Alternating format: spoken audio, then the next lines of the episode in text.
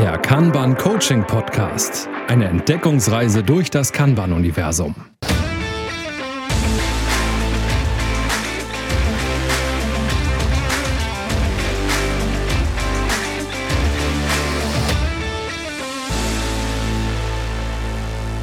Moin Moin und herzlich willkommen zum Kanban Coaching Podcast. Und Ina erzählt uns heute, welches Thema wir uns ausgesucht haben. Von mir auch ein herzliches Willkommen. Carsten und ich haben ausgeklügelt, dass wir noch einmal über Scrum mit Kanban oder Kanban mit Scrum oder Scrumban oder Scrumbad oder was auch immer es alles gibt, heute sprechen wollen. Wir hatten ja schon einmal im Mai 2022, sagte genau. Carsten, glaube ich, gerade eine schöne Folge gemacht wo es um den Guide ging von scrum.org, stimmt das? So war das. Und die haben einen Guide rausgebracht, wie man mit Scrum zusammen mit Kanban die besten Benefits rauskriegt. Da könnt ihr gerne vorher nochmal reinhören. Heute wollen wir uns so ein bisschen losgelöst davon vielleicht auch drüber unterhalten, was, was es so gibt, was wir so erlebt haben und was vielleicht gut läuft und was vielleicht eher nicht so gut läuft. Kleine Ergänzung hierzu zu dem ähm, Kanban Guide für Scrum Teams, so hieß er oder heißt er von der Scrum.org. Der ist 2021 rausgekommen und ist seitdem auch unverändert. Also die Folge, die wir damals, ist jetzt fast anderthalb Jahre her, aufgenommen haben, ist, was die Inhalte angeht, immer noch gültig. Brandaktuell könnte, könnte man sagen. Und Sehr ja, schön. und tatsächlich ähm, kriegt man ja im Moment, zumindest geht es mir so in meinem Umfeld, auch vielleicht ist das auch einfach nur wieder die Blase, in der ich so lebe, mit, dass viele sagen, okay, wir machen ja eigentlich Scrum, aber wie, wir brauchen Hilfe. Also wir kommen in diesem Framework nicht so ganz klar.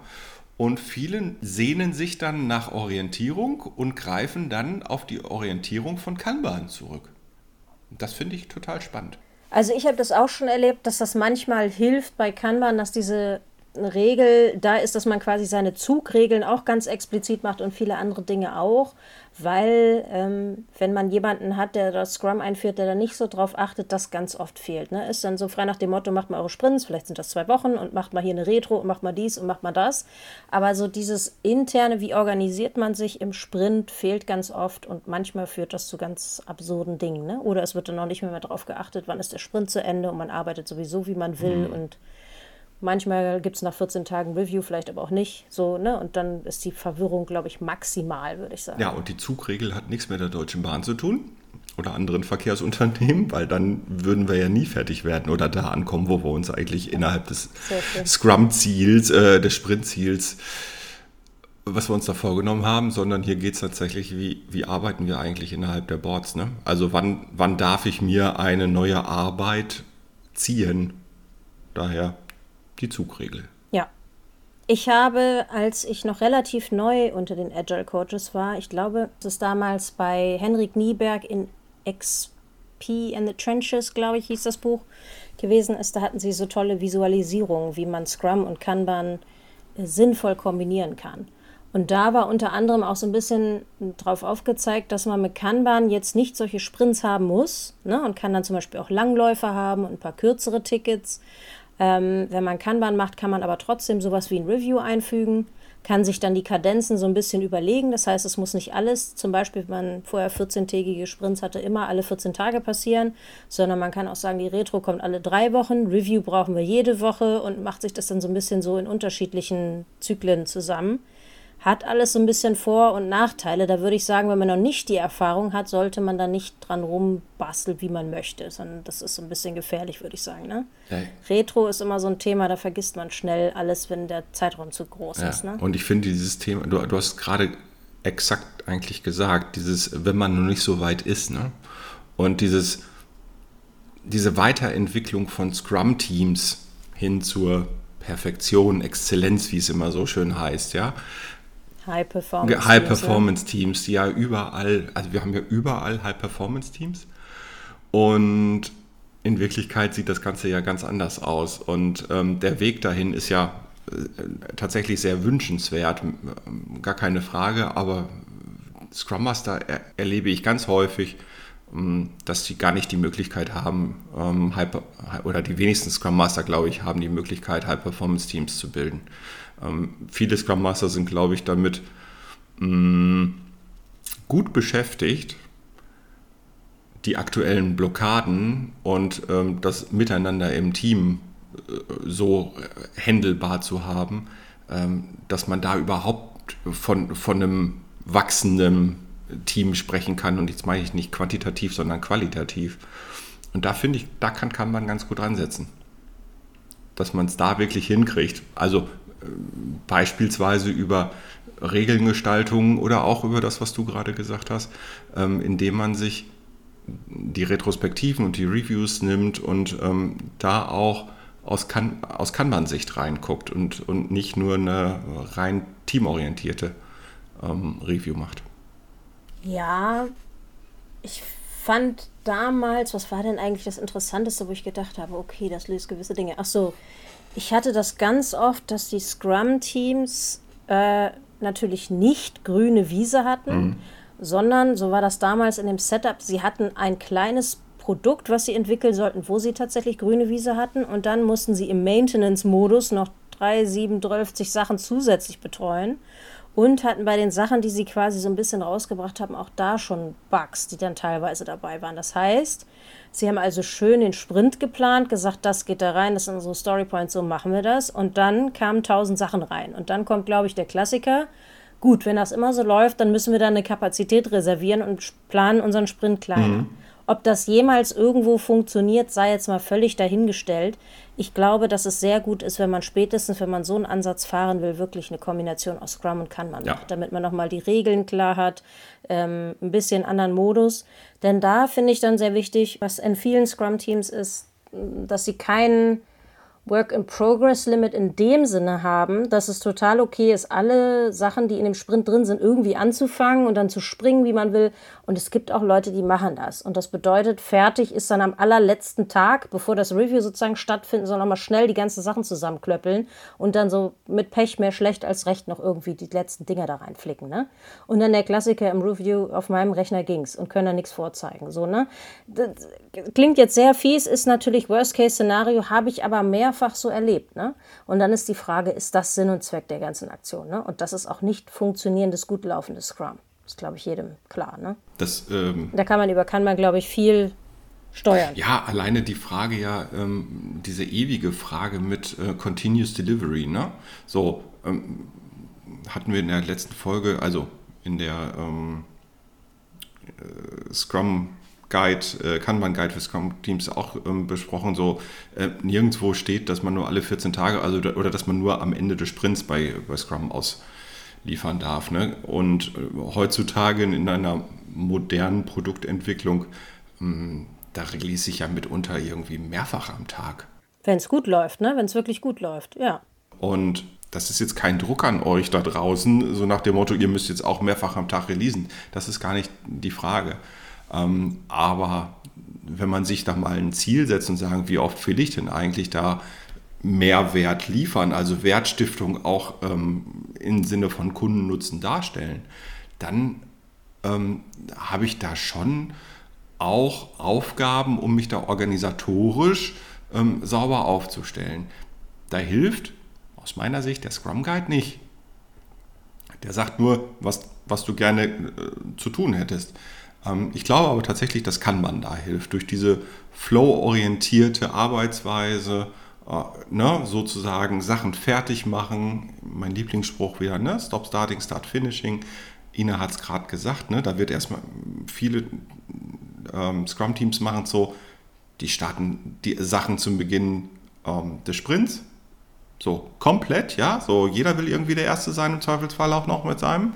Ähm, weil alle wissen, am Ende des Sprints wird es knapp mit Testzeiten, mit Dokumentationszeiten oder sonst irgendwas.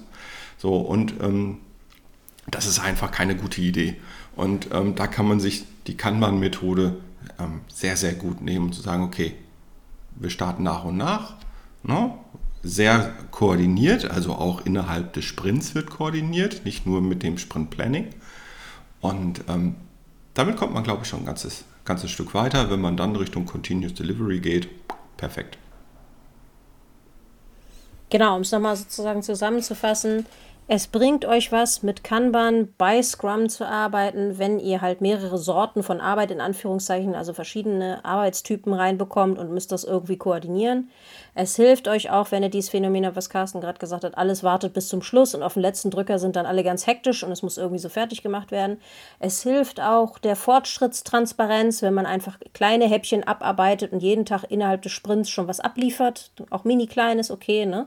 Und ähm, man kann da viel machen. Und genau wie Carsten gesagt hat, im Worst Case habt ihr einen dezidierten Tester noch dabei, der kann das auch nicht alles am letzten Tag machen. Das ist ein hohes Risiko, was ihr dann fahrt. Besser kleine Sachen fertig machen, schon testen lassen, auch wenn das vielleicht nicht das beste Prinzip ist, einen dezidierten Tester zu haben, sondern ein bisschen selbst mit Verantwortung zu übernehmen, das auch zu lernen, ja, zu testen. Selbst bei einem hohen Testautomatisierungsgrad oder sonst irgendwie ähm, habe ich da im Zweifelsfall irgendwann mal einen Bottleneck. Ja? Wenn es um Dokumentation geht, auch je nachdem, wie ich mir die Workflows ähm, gestalte an der Sache. Ich glaube, das, das, ist schon wichtig und diese Bottlenecks auch zu identifizieren, haben wir in Kanban super gute Metriken, äh, ne? so um, um sich das anzuschauen. Ähm, wo hängt's, ne? wo haben wir viele Wartezeiten im Zweifelsfall. Das kriegt man, kriegt man durch, durch ein sauberes Kanban-System ganz gut auf. Ich musste neulich lachen da habe ich nämlich, war ich nämlich auf der Internetseite von der Scrum Alliance und die haben dann ganz explizit herausgestellt, dass man innerhalb von Scrum in einem Scrum Board arbeitet. Und ähm, ich dachte mir, ach so, jetzt ähm, brauch, brauchen wir dieses Scrum Board und was ist der Unterschied eigentlich zu einem Kanban Board? Ich habe die Frage für mich noch nicht beantwortet bekommen, aber ich habe da auch nicht so den Fokus drauf gesetzt. Aber ich finde es eigentlich total spannend und wenn ihr Ina jetzt sehen könntet, die grinst nämlich auch gerade von rechts nach links durch, ähm, dass man da auf diese, diese blöden Benennungen einfach kommt. Ey Leute, wir haben ein Board und dieses Board funktioniert hoffentlich nach gewissen Prinzipien und nach gewissen Regeln. Und ob das dann ein Scrum-Board ist oder ein Kanban-Board, sollte uns eigentlich total egal sein. Aber ich dieses Thema Arbeit visualisieren, ne, limitieren von Arbeit, da, das kann und das hilft in, in Scrum-Teams genauso gut wie in anderen. Also ich denke, auch auf die Visualisierung kommt es auf alle Fälle an. Der Grund, warum ich so gegrinst habe, ist eigentlich, wenn man mal in Jira reinguckt, sobald du ein Board aufmachst, ist es automatisch dann ein Kanban-Board. Und wenn du noch ein Backlog auf eine bestimmte Art und Weise organisiert dazu tust, ist es ein Scrum-Board. Mhm. Also das ist halt das Absurde. Und ich habe das ganz oft bei Kunden, wo dann halt die Kanban-Einführung äh, mit Jira, über Jira läuft, dass ganz viele Leute dann denken, ach so, ich habe ein Board, dann ist das Kanban. Und das ist es halt genau nicht. In meinen Trainings sage ich auch immer noch mal, wenn man wirklich Kanban haben will, dann ist das Minimum wirklich ein Work-in-Progress-Limit. Mhm. Sonst managst du gar nicht den Flow und der Sinn von Kanban ist überhaupt nicht dabei. Visualisierung, ultra wichtig ne? und ist definitiv der erste Schritt. Aber nur weil man ein Board hat, macht man weder Scrum noch Kanban. Ne? Also damit hängt es nicht zusammen. Genauso wie Carsten gesagt hat. Ne? Und das würde ich jetzt dazu nutzen gerne, um einmal zu gucken, wir haben gerade schon von Reifegrade gesprochen, so indirekt, ne? So, wie kann ich Scrum-Teams dazu bringen, besser zu werden? Und Eins meiner Lieblingsthemen ist ja das Kanban Maturity Modell. Der eine oder andere wird es schon rausgehört haben in äh, verschiedenen Folgen. Aber genau das ist zum Beispiel für mich auch ein Ansatz, den ähm, ein, ein Scrum Master, eine Scrum Masterin nutzen kann, um Teams weiterzuentwickeln. Ja? Irgendwann wird es nicht mehr so passen. Wenn ich in Richtung Kanban Maturity Level 3 gehe, äh, wird da auf einmal von Serviceorientierung gesprochen und all sowas, ne, um Fit for Purpose. Da bin ich mir dann nicht ganz sicher, ob das dann noch so komplett in die Scrum-Welt reinpasst. Vielleicht muss man auch einfach dieses Fit for Purpose dann mal diskutieren. Was ist es? Ne? Ist das Produkt Fit for Purpose? Also für was muss es denn jetzt passen? Und äh, wenn man das dann hat, äh, aber zurück, wenn man sich das KMM anschaut, findet man da ganz, ganz viele Punkte, die man nutzen kann, um wirklich auch Scrum-Teams weiterzuentwickeln. Nicht nur Scrum-Teams, alle anderen Teams auch, aber das ist, glaube ich, eine gute Möglichkeit. Ich finde, da sprichst du nochmal einen guten Punkt an, ne? weil ich glaube, wenn die Leute mit Scrum anfangen oder mit Kanban anfangen, ist eigentlich ganz egal, dass sich so in der Mitte irgendwann dieses Warum haben wir das damals ausgewählt verliert. Ne? Denn das ist ja im Grunde genommen ein guter Punkt. Wann höre ich denn wirklich vielleicht ganz auf Scrum zu machen und mache ganz Kanban aus Gründen X und Y? Ne?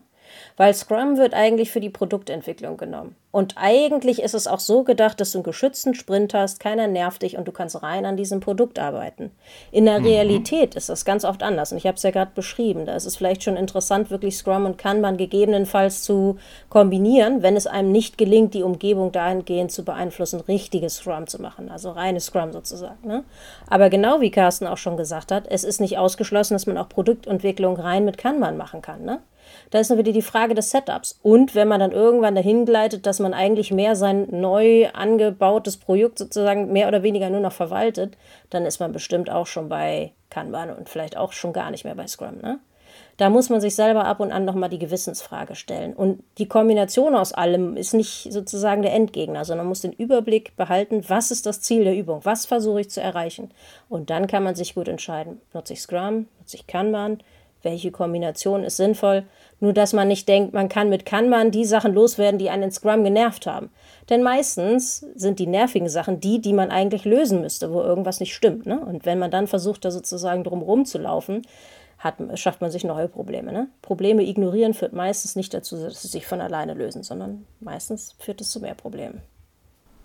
Und da sind ja sowohl im Scrum als auch in Kanban die richtigen Praktiken ähm, und Meetings etabliert, es raus, rauszubekommen, was sind wirklich unsere Probleme. Ja, ähm, also da auch wirklich mal in so eine Root Cause Analyse zu gehen und dann auch darüber ähm, die passenden Maßnahmen zu treffen. Und die, die findet man, glaube ich, im, im, Scrum Guide weniger. Ja, das im Scrum Guide steht da weniger, was du machen musst, ähm, um das und das zu erreichen. Im Kanban Material Modell finde ich das ganz gut. Ja, also da sind gute Ansätze, ähm, ja, mehr als Ansätze. Also das, da hat man wirklich ein gutes ähm, Rezeptbuch ähm, für Weiterentwicklung. Und, und das finde ich, find ich so spannend. Und ich will noch auf ein, wir haben gerade immer von Produktentwicklung gesprochen. Ina hat gerade das Thema, ne, so ich bin in der Produktentwicklungsschiene und irgendwann ist das Produkt auch mal vielleicht fertig entwickelt und es kommen halt andere Tätigkeiten hinzu. Das ist der eine Teil. Was ich ganz häufig auch erlebe, sind, wie machen wir denn unsere Projekte? Also wirkliche Projekte. Und, und dann machen wir jetzt ein Scrum-Projekt.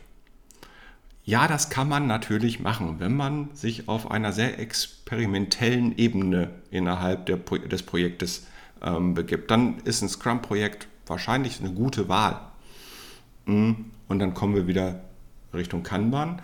Und die passenden Kanban-Praktiken und Prinzipien anzuwenden, ist dann auch eine gute Wahl. Wahrscheinlich sogar die Kombination, um einmal Ruhe und Fokus herzustellen und zweitens auch zu sagen, okay, wir haben hier uns durch eine Sprintzeit von x Wochen, ähm, auch dann nehmen wir uns die Zeit, um uns darauf zu fokussieren. Ja, und ähm, das ist eine gute Kombination, die man auch in Projekten gut nutzen kann. Aber Ganz ekelig ist es dann, wenn man Scrum-Projekte macht, wo man sich nicht in der, im experimentellen Bereich bewegt. Dann braucht man kein Scrum. Da fängt das dann wieder an, dass im Review diese ganzen Technik-Stories, ich mache jetzt hier die Anführungszeichen in der Luft, vorführen will, um sich ja. zu rechtfertigen, was man mit der ganzen Sprintzeit angefangen hat. Da sieht man schon, irgendwas läuft schief. Ne? Und äh, wenn dann solche komischen Muster auftreten. Manchmal finde ich die Sprints insofern gut, dass es einen festen Zeitpunkt gibt, wo man gemeinsam wieder aufs Projekt guckt ne? und sagt, okay, soweit sind wir, da geht's weiter. Das ist dann vielleicht interessant, aber ich bin da sonst dabei. Es gibt ganz viele Projekte, die ich sehe, die aus falschen äh, Gründen mit Scrum gemacht wurden einfach, ne? Oder angefangen wurden. Und dann wird das nicht gelebt, ne? Wir sind ja agil, deswegen machen wir Scrum. Ja, richtig. So, und dann verdrehe ich immer schon die Augen. Aber ähm, ja, also das ist. Gut, lassen wir das Thema. Ich glaube, hat jeder verstanden. Mhm, an der Stelle da, wie wir da mit klarkommen. Wo kann Kanban Scrum-Teams noch helfen?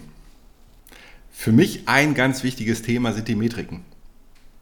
Ich finde die Metriken innerhalb von Kanban auch für Scrum-Teams wahnsinnig gut. Nämlich wenn es um das Gesamtthema geht. Ähm, einmal, wenn ich auch so ein, so ein Upstream habe und mir aus dem Upstream auch mal anschauen kann, was liegt eigentlich wie lange ne, ähm, und so, also der Teil.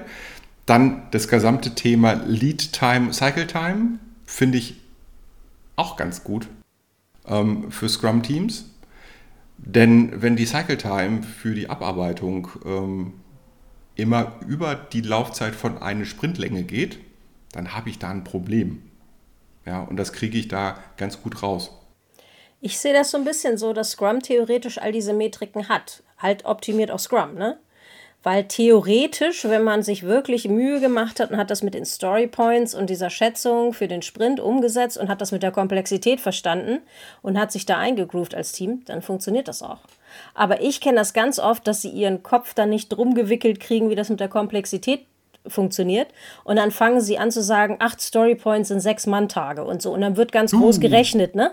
Oder noch besser, nee, das mit den Storypoints hat nicht funktioniert. Wir machen T-Shirt-Größen und auch da wieder ist da eine Woche dran oder ein Tag oder so, ne? Da ist eine konkrete Skala dran. Und dann macht man eigentlich nicht mehr das, was von dem Scrum Guide angedacht war. Und das hat, hat einen guten Grund, ne? Warum das da einen Unterschied gibt. Und da muss man dann so ein bisschen gucken. Und theoretisch hat man, wie gesagt, ja auch die Metriken. Ne? Und wenn es denn so wäre, dass man am Anfang bei der Produktentwicklung alles auf den Haufen schmeißt, dann hat man ja auch einen Burndown theoretisch. Ne? Wir kennen das ja, viele brauchen dann nochmal einen Burn-up, weil es dann immer mal wieder was dazukommt. Dann wird es schon schwierig, das doch darzustellen. Ja, und auch theoretisch, wenn man wirklich rein Produktentwicklung macht, braucht man keine Cycle-Time, weil man weiß, ich liefere in zwei Wochen, in drei Wochen nach Sprintende das nächste Inkrement für mein Produkt aus. Ne? Aber genau, wo wir wieder bei dem Punkt sind, wenn man halt doch noch diverse Dinge mitbetreuen muss und muss so Tickets abgeben und Bugs fixen oder weiß der Geier, dann wäre halt eine Cycle Time wahrscheinlich schon wieder interessant, ne? Mhm. Weil zu sagen, wir planen das dann in Sprint 36 ein, hilft vielleicht bei unkritischen Sachen. Bei kritischen Sachen ist das vielleicht dann doch wieder ein bisschen, bisschen was anderes, ne? Ja, ist recht, wenn du gerade in Sprint 31 bist oder sonst irgendwie. Ne? Also ja. ähm, so, ich glaube, da hilft es tatsächlich. Und es gibt halt das, was wo ich finde, wo kann man wahnsinnig, eine wahnsinnige Stärke hat, nämlich diese Vorhersagbarkeit. Ne? Ja. Ähm, so, und das ist, glaube ich, richtig, richtig gut. Und das kann dir im, im Scrum, vor allen Dingen im Bereich Stakeholder Management, wahnsinnig helfen. Ina nickt übrigens gerade, falls ihr das nicht seht. äh, und so. Haben wir noch ein Thema, wo wir helfen können mit Kanban bei Scrum? Ich glaube, ihr habt viel gehört und das wichtigste Fazit ist, glaube ich, dass man sehr gut überlegen muss, was optimiere ich, warum, wofür, in welche Richtung und muss dann einmal überlegen, nehme ich Scrum, nehme ich Kanban, ist eine Kombination besser und das sollte auch den Leuten, die an diesem Prozess teilhaben, sehr transparent sein. Ne? Warum schlage ich jetzt dieses oder jenes vor? Ne? So, das ist wichtig, damit die Leute das mittragen und auch wenn sie dann merken, naja, wir haben hier vor drei Monaten auf dieses Ziel optimiert, aber irgendwie haben wir unseren Arbeitsmodus verändert. Ich glaube, wir müssen noch mal gucken, ob wir weiter so arbeiten oder dieses noch anpassen. Ne? Das ist halt wichtig, dass die Leute es mittragen können. Also wenn ihr den Leadership in dem Team auch haben wollt, dass sie sagen, hier, irgendwie müssen wir noch mal nachdenken, dann erklärt es denen auch ganz genau, was sie jetzt verändert und aus welchen Gründen. Ne? Passt. So, letzte Frage. Was sind eure Erfahrungen mit Kanban und Scrum oder Scrumban und, und so weiter? Erzählt es uns. Ähm, schreibt uns, wie auch immer. Ihr findet uns vorwiegend bei LinkedIn. Und ähm, ja, den Twitter-Account äh, gibt es ja jetzt nicht mehr. Äh, Twitter heißt ja nicht mehr Twitter, sondern heißt ja jetzt X oder sowas ähnliches. Ja, egal. Ich glaube, da gibt es das auch noch. Hm, schreibt uns. Wir freuen uns auf eure Anregungen auch zu Themen, die ihr vielleicht auch mal behandelt haben möchtet. Und äh, bis dahin sagen wir Tschüss, macht's gut und auf Wiedersehen. Bis zum nächsten Mal. Das war der Kanban Coaching Podcast von und mit Ina Galinski und Carsten Rüscher.